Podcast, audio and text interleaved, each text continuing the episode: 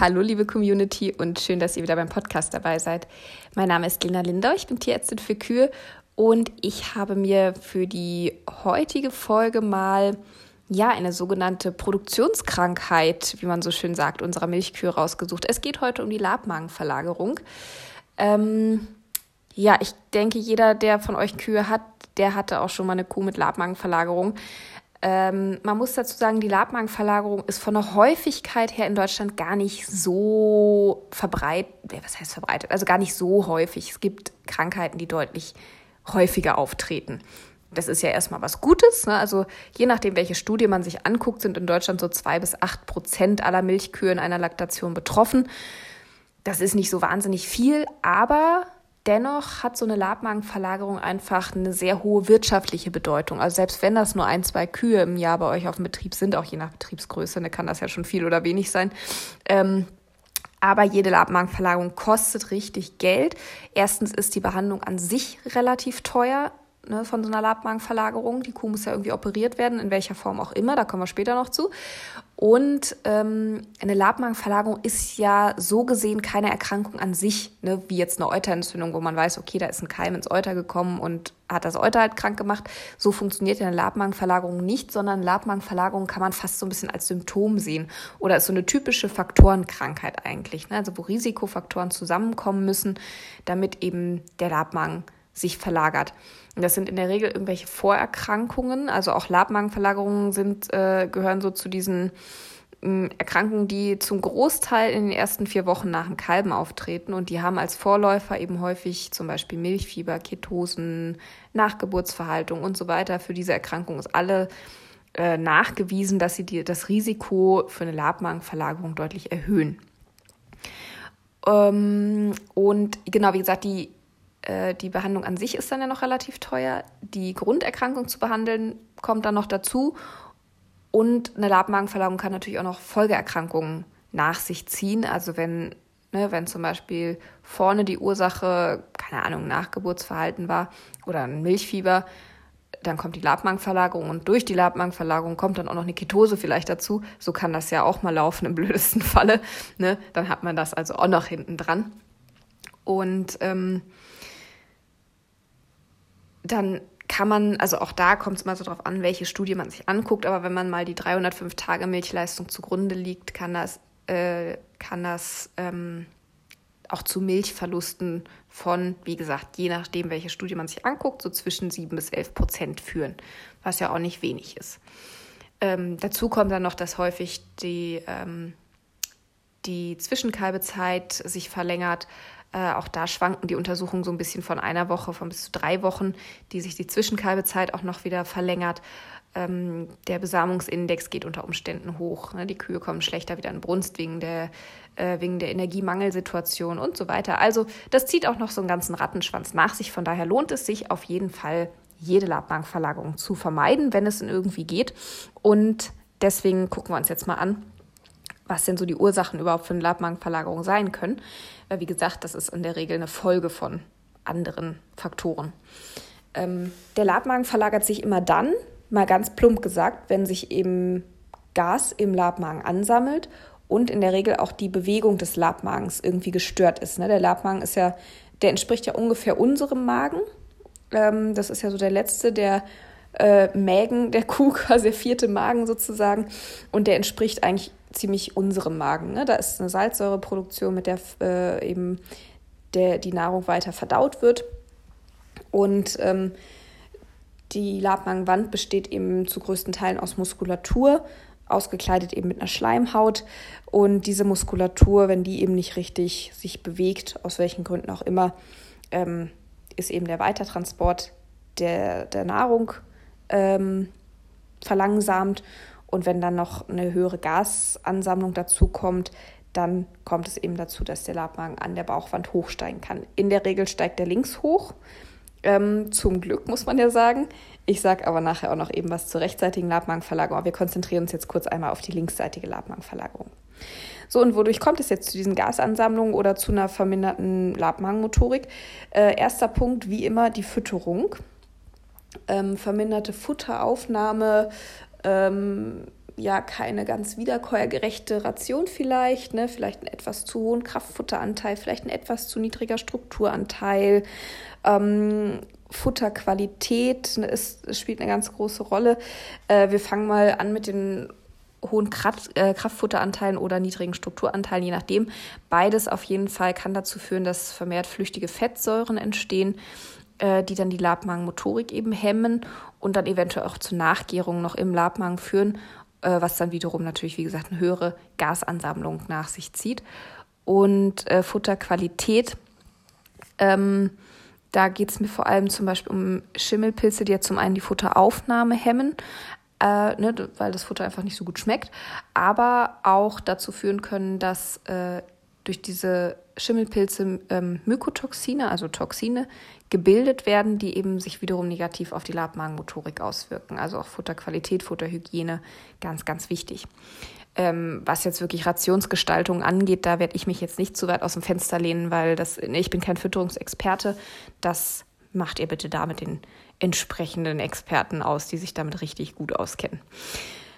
Aber es ist auf jeden Fall ein ganz, ganz wichtiger Punkt. Fütterung ist immer wichtig. So, dann, ich habe es eben schon angesprochen, Vorerkrankungen. Ähm, ne, die Klassiker sind, wie gesagt, Milchfieber, Ketose, Nachgeburtsverhalten. Das sind so die, die drei Klassiker, in Anführungszeichen. Milchfieber natürlich sehr direkt, weil durch diesen Kalziummangel natürlich auch die Labmagenmuskulatur, genau wie die ganze andere Muskulatur im Körper, nicht richtig arbeiten kann. Ne, die, den Mechanismus dazu könnt ihr euch gerne nochmal in der entsprechenden äh, Podcast-Folge anhören. Uh, Eigenwerbung. genau, also ne, dieses, die, die, der Kalziummangel führt eben ganz direkt zu einer ähm, mehr oder weniger starken Erschlaffung der Labmagenmuskulatur ähm, und damit eben zu einer mm, zu einem Stopp des Weitertransports oder zu einer deutlichen Verlangsamung des Weitertransports von Futter und Gas eben auch.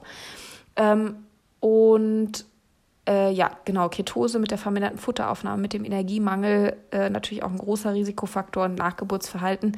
Bei Nachgeburtsverhalten ähm, auch zum einen durch die verminderte Futteraufnahme, die stattfinden kann, aber dann kann es natürlich auch noch zu Gebärmutterentzündungen kommen und bei Gebärmutterentzündungen äh, genauso wie bei allen anderen Infektionskrankheiten, wie bei Mastitis, wie bei infektiösen Klauenerkrankungen, ähm, können natürlich auch durch die ähm, zum einen durch die Bakterien selber, also durch die Erreger, durch die Krankheitserreger selber Toxine gebildet werden, die sich negativ auf die, auf die Bewegung des Labmagens auswirken oder auch durch körpereigene ähm, Entzündungsprozesse, die ja dann in Gang gesetzt werden. Auch hier entstehen unter Umständen Toxine, die äh, eben dann die Labmagenmuskulatur äh, ein bisschen hemmen.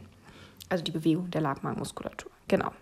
Dann Trächtigkeit, äh, Transitphase. Ja, es wird ja immer so schön ähm, dargestellt, naja, dann ist da das, das Kalb im Bauch und es nimmt so viel Platz ein. Und wenn dann das Kalb geboren wird, dann ist auf einmal so viel Platz im Bauch und dann kann der Labmagen hochkommen. Ganz so ist es nicht. Also diese Platzverhältnisse im Bauch spielen schon eine Rolle, aber wenn das so wäre, wie ich es jetzt gerade gesagt habe, ich meine, das Kalb liegt rechts vom Pansen, wenn da auf einmal so viel Platz wäre, dann würden wir ja viel mehr rechtsseitige Labmagenverlagerung haben. Haben wir aber nicht. Sondern ähm, so wie man es bisher sich ähm, vorstellt, sage ich mal, ist es so, dass äh, diese, dass die Gebärmutter, wenn das Kalb da drin ist, äh, natürlich sehr viel Platz im Bauchraum einnimmt. Und dadurch wird dann zum einen der Pansen mm, so ein bisschen nach oben, nach, na, ne, nach links rüber gedrängt, äh, vielleicht noch so ein bisschen an der Bauchwand nach oben geschoben. Und gleichzeitig wird der Labmagen, der ist ja nur sehr locker aufgehängt, der ist sehr beweglich insgesamt, sonst könnte er sich auch nicht so schön verlagern. Der wird unter Umständen dann auch durch diesen äh, durch diese Gebärmutter, die so viel Platz einnimmt, so ein bisschen nach links auch verdrängt unter den Pansen geschoben. Der liegt ja sowieso ganz unten an der Bauchwand, quasi wird dadurch so ein bisschen unter den Pansen geschoben. Und wenn jetzt das Kalb geboren wird, dann wird im Bauchraum viel Platz frei, ja. Und dadurch sinkt dann aber der Pansen halt wieder an seine ursprüngliche Stelle, ein bisschen Ne, also kommt wieder so ein bisschen Richtung äh, Mitte und sinkt nach unten ab und dadurch wird der Labmagen unter Umständen so ein bisschen eingeklemmt quasi, so ein bisschen links unten und kann dadurch dann äh, sich nicht mehr richtig entleeren. Es sammelt sich Gas an und der Labmagen kann aufsteigen an der linken Bauchwand. Soweit die Theorie. Ähm, gesichert ist das jetzt nicht unbedingt, aber so, das könnte durchaus mit einer Rolle spielen, sagen wir so. Also auch diese ganzen, ne, also Labmagenverlagerung ist, da ist sehr, sehr viel schon dran geforscht worden und man weiß da wirklich unfassbar viel drüber. Aber noch immer nicht alles. Also letzten Endes die genauen Mechanismen, was da wie zusammenkommt, da wird immer noch nach wie vor dran geforscht. Es ist schon ganz gut erschlossen, aber ähm, da sind auch immer noch Sachen, die man noch nicht so genau weiß. Ne? Also das ist so heutiger Stand der Dinge, sagen wir mal so. Ne? Also da kann auch immer noch mal wieder was Neues dazukommen wenn da wieder was Neues gefunden wird. Also da, ich habe auch, äh, ich habe auch noch mal ein bisschen im Vorfeld darüber gelesen, weil es auch, ich finde solche ähm, diese ganzen Regelmechanismen im Körper finde ich immer unheimlich interessant. Also da spielen auch ganz viele äh, Hormone tatsächlich noch mit eine Rolle, die da auch die Labmagenmotorik mit beeinflussen. Ähm, die die negativ oder positiv beeinflussen können, dass da diese Hormonregulierung mit gestört ist und sowas. Das, da wird noch dran geforscht, wie da die genauen Mechanismen sind, wodurch die aus dem Gleichgewicht kommen und so weiter. Ich finde es persönlich sehr, sehr spannend, würde ich aber, glaube ich, etwas weit führen. Wir halten uns mal so an die üblichen Verdächtigen hier kurz. Aber das ist sicherlich nochmal spannend für die Zukunft, ob man da nicht auch noch irgendwo ähm, ja, Angriffspunkte findet und Labmagenverlagerungen äh, zu vermeiden. Äh, und dann nicht, äh, nicht zu vernachlässigen auch die Genetik. Äh, Labmagenverlagerungen haben auch eine genetische Komponente. Es gibt da mittlerweile auch einen, einen Zuchtwert, wo Labmagenverlagerung oder wo die Anfälligkeit für Labmagenverlagerung auch drin berücksichtigt ist. Ähm, vielleicht auch ganz interessant für manche. Äh, da ist nicht nur Labmagenverlagerung drin, sondern auch ähm, Ketosen und ja, den dritten weiß ich gerade ehrlich gesagt nicht mehr genau. Aber es äh, geht so um diese metabolischen, also um diese Stoffwechselerkrankungen. Äh, genau. Ähm, Genau, also Genetik spielt eine Rolle. Das ist tatsächlich nachgewiesen, dass bestimmte Rassen und bestimmte Kuhfamilien sogar ein erhöhtes Risiko für Labmagenverlagerungen haben, genetisch bedingt. Und ähm, dann ist es auch so, dass äh, nachgewiesen ist, dass eine hohe Milchleistung mit einem erhöhten Risiko für eine Abmagenverlagerung einhergeht. Ich bin ja persönlich der Meinung, dass hohe Leistung und Kuhgesundheit sich nicht ausschließen. Das geht. Aber es ist trotzdem nicht wegzudiskutieren, dass natürlich, je höher die Milchleistung ist, desto, mh, mm, wie soll man sagen, desto besser äh, müssen die Kühe natürlich auch oh ja, gemanagt werden, wie es immer so schön heißt. Nein, also ne, umso besser muss da wirklich alles im Stall stimmen für die Kühe, damit die diese Leistung auch ohne gesundheitliche Einbußen abrufen können.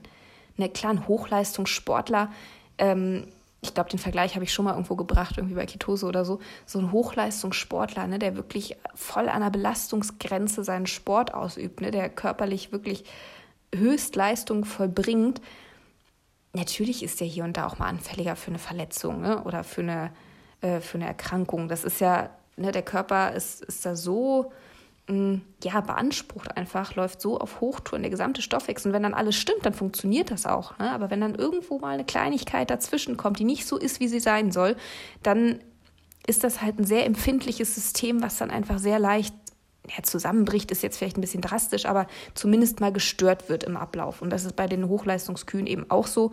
Da muss schon echt viel, viel stimmen, damit die ohne ähm, gesundheitliche Einbußen durch diese hohen Milchleistungen durchkommen.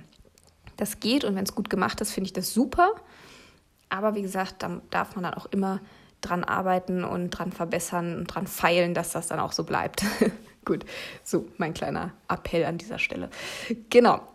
So, bei so einer linksseitigen Labmarkverlagerung, das Typische, wenn ich dann angerufen werde, ähm, ist dann immer, ah, die ist mit der Milchleistung irgendwie runter, die frisst auch nicht richtig, die irgendwie na, die guckt auch nicht so aus der Wäsche, irgendwie gefällt die mir nicht, da müssen wir mal gucken, ob die einen Labmagen hat. Ist dann häufig schon der Nachsatz, ne? Also das ist, äh, und das sind auch so die typischen Sachen, ne? Die fallen mehr oder weniger drastisch mit der Milchleistung ab. Ich hatte neulich eine, die ist innerhalb von zwei Tagen ist die von 60 Liter auf, äh, auf 30, auf 15 runter. Innerhalb von, ich weiß, drei Melkzeiten oder so ist, ne? Ist sie immer weiter, also in Riesenschritten runtergegangen. Äh, davor hatte ich mal einen, die ist irgendwie von 40 auf 7, wirklich von einer Melkzeit zur nächsten.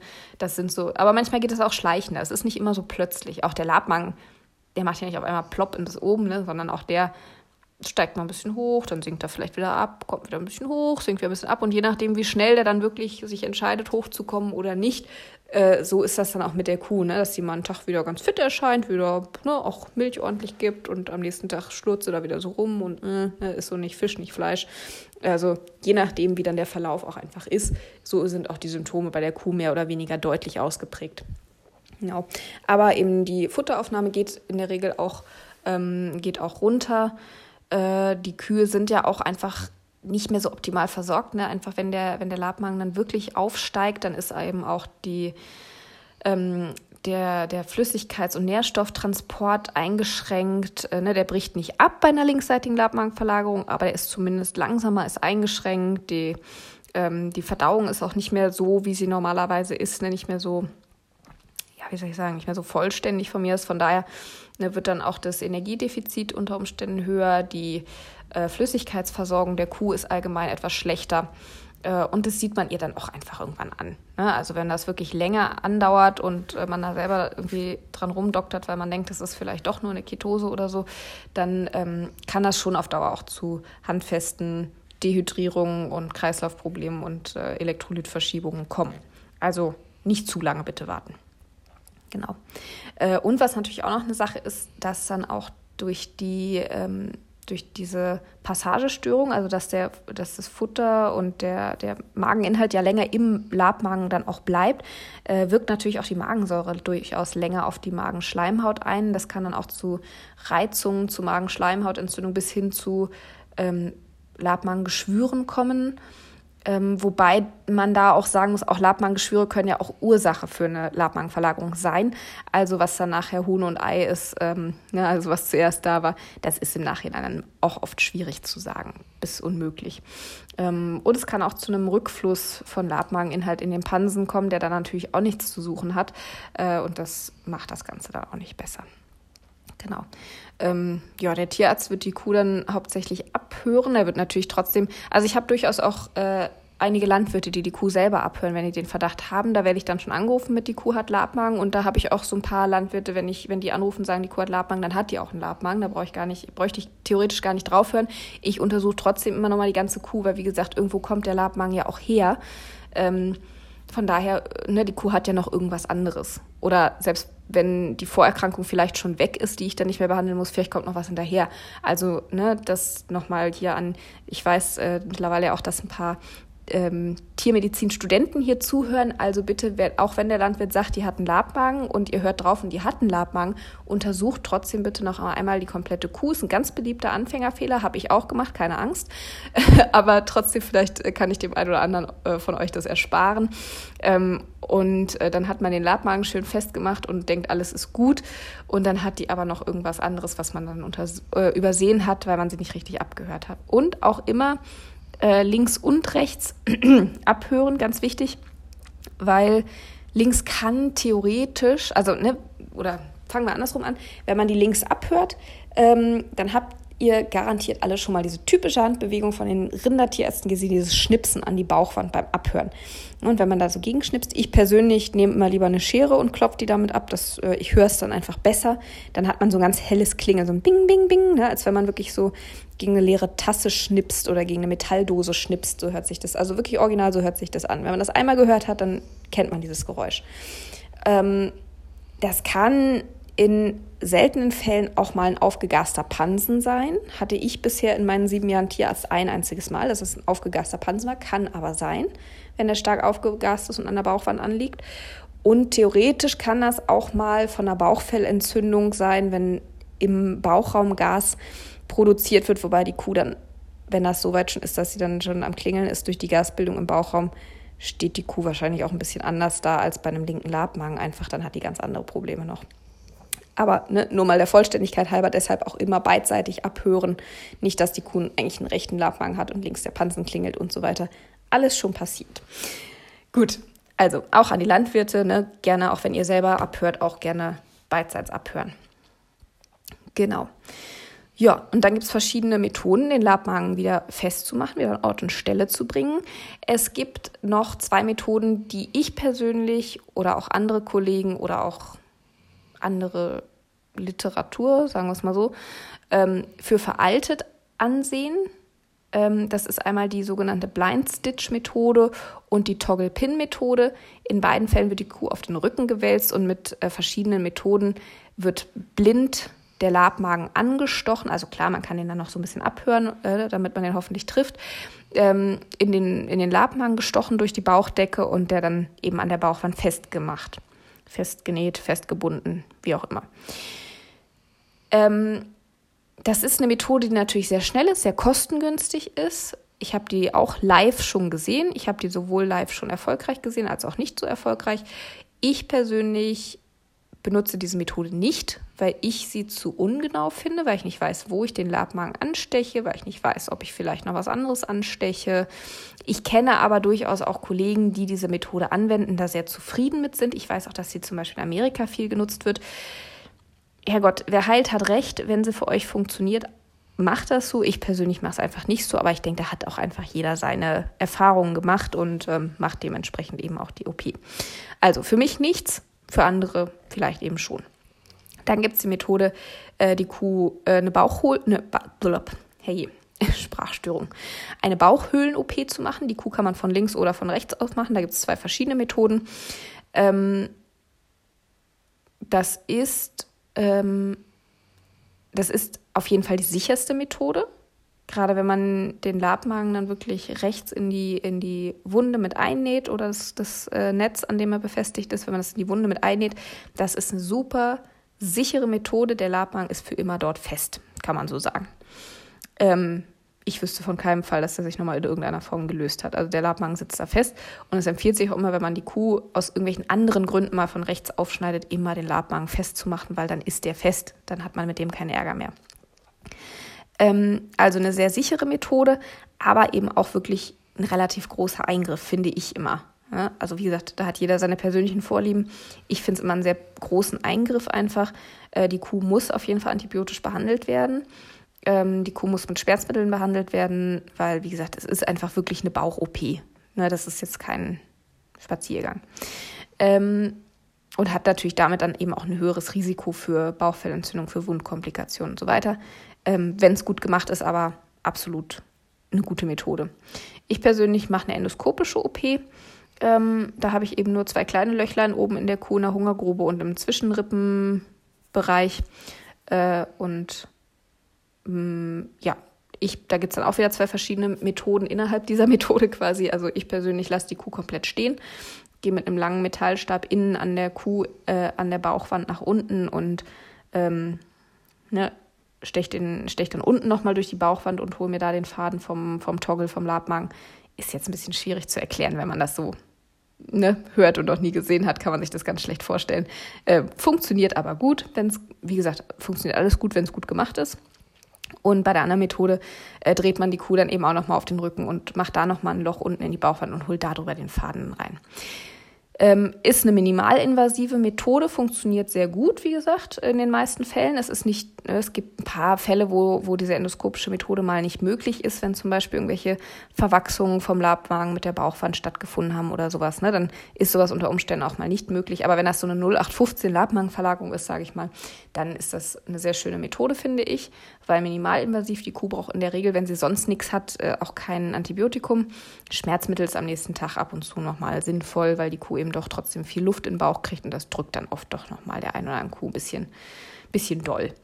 Ähm, letzten Endes ist es fast, also ach so genau, bei den, Labma äh, bei den ähm, endoskopischen Sachen, wo, wo man den Labmagen eben in Anführungszeichen nur mit einem Toggle unten am Bauch, an der Bauchwand festmacht. Zur Erklärung, Toggle ist so ein kleiner Metallstift, so, wie groß ist der? Sieben Zentimeter lang ungefähr, so ein kleiner Metallstab, an dem dann zwei Fäden fest sind. Und der Metallstab wird in den Labmagen gebracht über, äh, über, einen, über einen Trokar. Und die Fäden gucken dann eben durch die Labmagenwand nach draußen und mit diesen Fäden wird der Labmagen dann eben an der Bauchwand festgebunden. Und der Labmagen selber soll dann an sich nicht durch dieses Festbinden halten, im ersten Moment natürlich schon, aber Ziel des Ganzen ist, dass da eine Verwachsung zwischen der Labmagenwand und der Bauchwand dann stattfindet auf Dauer und die dann eben den Labmagen dort an Ort und Stelle hält. Funktioniert, wie gesagt, in der Regel sehr, sehr gut. Äh, es gibt ab und zu mal einen Fall, dass sich diese Verwachsung tatsächlich wieder löst. Das kann passieren. Das kann eben bei diesem äh, Festnähen in der, in der Bauchwand, bei der, ne, wenn man die Kuh wirklich aufschneidet, das kann da nicht passieren. Dieses Risiko hat man halt so ein bisschen, wenn man das nur mit einem Toggle macht. Passiert auch ne, nicht so häufig, aber es kann mal sein. Ich habe jetzt keine Zahlen da, aber ich habe es bisher auch einmal erlebt, dass es tatsächlich so war ist halt, ne? Es hat alles seine Vor- und Nachteile. Letzten Endes ist es aber so, dass egal welche dieser endoskopischen oder chirurgischen Methoden man wählt, dass die Erfolgsrate bei etwa 90 Prozent liegt. Das ist wirklich, wirklich gut, finde ich. Und dabei kommt es eben nicht darauf an, welche Methode das ist, sondern wie gut derjenige, der sie macht, das kann. Ne, was der für Erfahrungen hat, wie oft er das schon gemacht hat, wie gut der das kann. Darauf kommt es an und nicht, welche Methode das ist. Aber da ihr eure Kür vermutlich sowieso nicht selber operiert, soll das jetzt mal als, ähm, als kleine Übersicht über die Behandlungen auch ausreichen. Kommen wir mal lieber zu meinem Lieblingsthema. Vorbeugen ist immer besser als heilen. Und deshalb schauen wir uns mal an, wie man so eine Labmagenverlagerung möglichst vermeiden kann. Letzten Endes hatten wir das ja am Anfang schon mit den Risikofaktoren. Ne? Die, muss, die müssen einfach so gut wie möglich ausgeschaltet werden. Und eigentlich kann man sich da auch so ein bisschen an der Ketoseprophylaxe orientieren. Ne? Da hatten wir auch schon eine Podcast-Folge zu, könnt ihr euch gerne nochmal anhören. Letzten Endes ist es fast nichts anderes.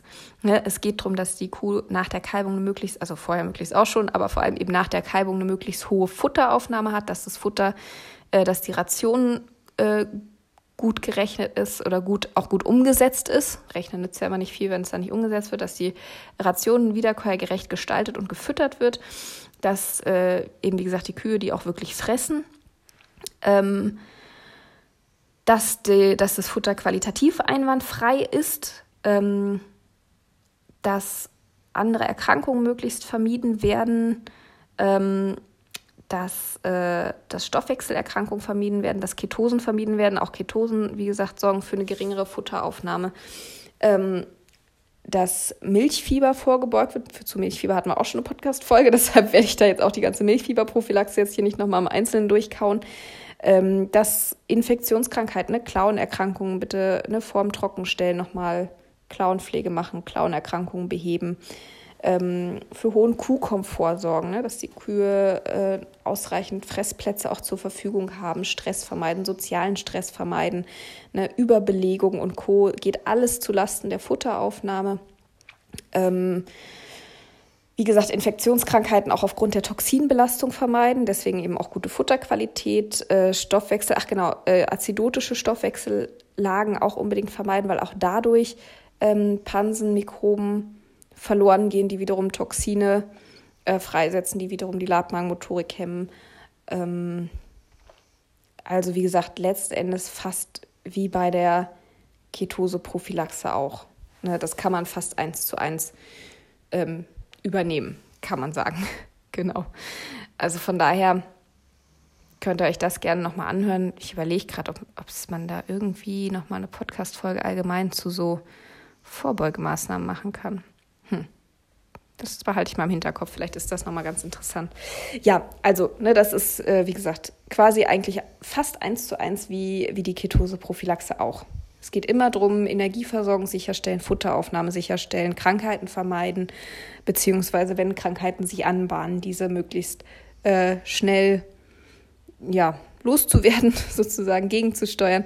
Ich persönlich finde immer, gerade zur Vermeidung von Labmagenverlagerung, aber auch äh, von anderen Erkrankungen, ich persönlich finde immer so eine systematische Frischmelkerkontrolle sehr hilfreich, weil man dann einfach eine Früherkennung hat, wenn, ne, wenn die Temperatur ein bisschen hochgeht, wenn der Ketonwert vielleicht ein bisschen hochgeht, wenn, ne, man hat einfach mh, mm, immer ein Schema, an dem man sich langhangeln kann und erkennt, eben sehr, sehr früh, wenn sich da irgendwo was anbahnt, wenn da irgendwas um Argen ist und kann dann dementsprechend auch frühzeitig ähm, gegensteuern und dann solche und dann wirklich klinische Ketosen oder eben auch Labmagenverlagerungen häufig vermeiden. Nicht in 100 Prozent der Fälle, das geht glaube ich gar nicht, ähm, aber den Großteil kann man damit schon ähm, ja, vermeiden, denke ich, wenn man da eben diese Grunderkrankung, diese ganzen Risikofaktoren frühzeitig erkennt und gegensteuert. Genau. Achso, dann habe ich euch noch ähm, zwei, drei Worte zur rechtzeitigen Labmagenverlagerung versprochen. Da sieht es jetzt ein bisschen anders aus. Die Mechanismen sind die gleichen, also ne, Ursachen, Vorbeuge und so, das ist alles gleich. Aber die rechtsseitige Labmagenverlagerung ist deutlich, deutlich schlimmer als die linksseitige.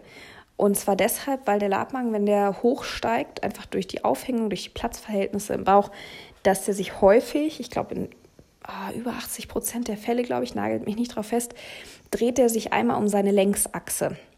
Manchmal auch zweimal, manchmal auch dreimal. Gibt nichts, was es nicht gibt, aber in der Regel dreht er sich. Und damit wird der Mageneingang, der Magenausgang abgeschnürt. Und das bedeutet, so eine rechtzeitige Labmagenverlangung, die ist immer ein Notfall. Bitte sofort, wenn da in irgendeiner Form der kleinste Verdacht besteht, dass die Kuh sowas haben könnte, bitte immer den Tierarzt sofort anrufen. Äh, man sieht es den Kühen auch häufig sehr schnell an. Die werden sehr häufig sehr schnell sehr krank. Äh, Im Sinne von, ja, dass sie den Bauch anziehen, dass sie wirklich auch teilweise Koliksymptome haben, dass die ganz, dass sie ganz schnell eingesunkene Augen haben, nichts mehr fressen ähm, solche Geschichten. Das geht ganz, ganz schnell bei den Tieren. Wirklich innerhalb von Stunden äh, stehen die da wie ein Häufchen Elend. Das heißt, da würdet ihr vermutlich ja hoffentlich sowieso einen Tierarzt rufen, aber ne, wie gesagt, wenn da irgendwie, auch wenn ihr selber Kühe abhört und rechts ist am Klingeln, wenn es rechts klingelt, das ist nicht immer der Labmagen, das ist so. Aber im Zweifel, wenn ihr euch nicht sicher seid, ruft einen Tierarzt an, weil rechtzeitig ist echt, das muss so schnell wie möglich behoben werden, sonst kann das echt böse enden. Diese Tiere können innerhalb von Stunden auch verenden tatsächlich. Je nachdem, wie gesagt, wie doll der Labmagen auch gedreht ist, wie dramatisch das ist da drin. Aber sieht man halt von außen nicht. Das ist auch keine wie bei einer linksseitigen, wo man sagt, naja, die können wir morgen früh operieren oder ah, die will ich eigentlich gar nicht behandeln, die schicke ich morgen mit zum Schlachten. Das kann man mit einer linksseitigen Labmagenverfahren, kann man das alles machen, aber nicht mit der rechten. Da kommen die nicht mehr hin. Die kommen zum Festliegen und die sterben da auch dran ähm, um es mal wirklich so drastisch zu sagen, wie es ist. So. Und zwar warum? Wie gesagt, äh, der Labmagen dreht sich, Mageneingang, Magenausgang sind abgeschnürt. Das heißt, da kommt kein Futter mehr durch, da kommt kein Wasser mehr durch. Die Tiere ähm, sind eben von Nährstoffen und von Flüssigkeit quasi abgeschnitten. Dann kommt noch dazu, dass, äh, ne, und dadurch kommt das eben ganz schnell zu, wie, wie gesagt, Austrocknen und auch zu ganz massiven Verschiebungen im Elektrolythaushalt, im Säurebasehaushalt der Kühe. Dann ist es noch so, dass äh, auch die Blutgefäße natürlich abgeschnürt werden. Das heißt, auch die Blutversorgung der Labmagenwand ist zumindest gestört. Je nachdem, wie stark der gedreht ist, gestört bis komplett unterbunden. Das heißt, die Labmagenwand mit jeder Stunde äh, steigt die Wahrscheinlichkeit, dass die Labmagenwand dauerhafte Schäden davon trägt, porös wird, dass, äh, dass es da auch zu ja, wirklich zu, zum Absterben von bestimmten, von manchen Arealen kommen kann. Äh, und je nachdem, wie lange eben diese Unterbrechung der Blutzufuhr besteht, kann das selbst, wenn, wenn, der, wenn die Kuh dann operiert ist, kann das immer noch ähm, Langzeitfolgen haben, dass sich diese Labmagenwand davon nicht mehr erholt. Das ist möglich. Und weiteres Problem, durch diese Abschnürung des Magenausgangs vor allem, da läuft auch noch ein, ein Hauptnerv lang, der auch ähm, unter anderem dafür zuständig ist, dass eben die Labmagenbewegung stattfinden kann. Ne? Also auch die Labmagenmuskulatur ist ja einfach innerviert, braucht diese Nervenimpulse, damit sie arbeitet. Und, äh, wenn, und durch diese Abschnürung kann eben auch dieser Nerv tatsächlich dauerhaft geschädigt sein, sodass auch das die Verdauung so ein bisschen zum Stillstand bringt, dass die Labmagenentleerung dann nicht mehr funktioniert.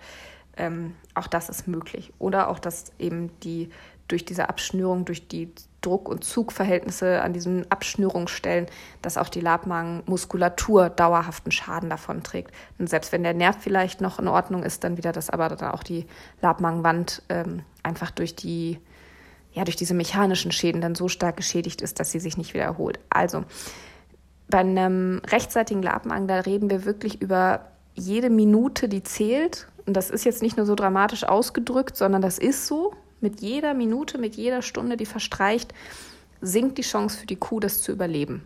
Punkt. Das ist so. Von daher, das ist immer ein Notfall, muss immer sofort gemacht werden, äh, wenn man die Chance haben will, dass die Kuh. Äh, also ich meine, ich nagelt mich auch da bitte jetzt nicht auf die Zeiten fest. Ich meine, ich habe mal gelesen, ähm, bei einem äh, bei einem Chirurgen quasi, bei einem Rinderchirurgen, der auch, der da wirklich ähm, ja, ganz viel Ahnung, ganz viel Erfahrung hat, auf den ich ganz viel, äh, auf den ich ganz viel gebe tatsächlich, also was so chirurgische Fragestellungen angeht.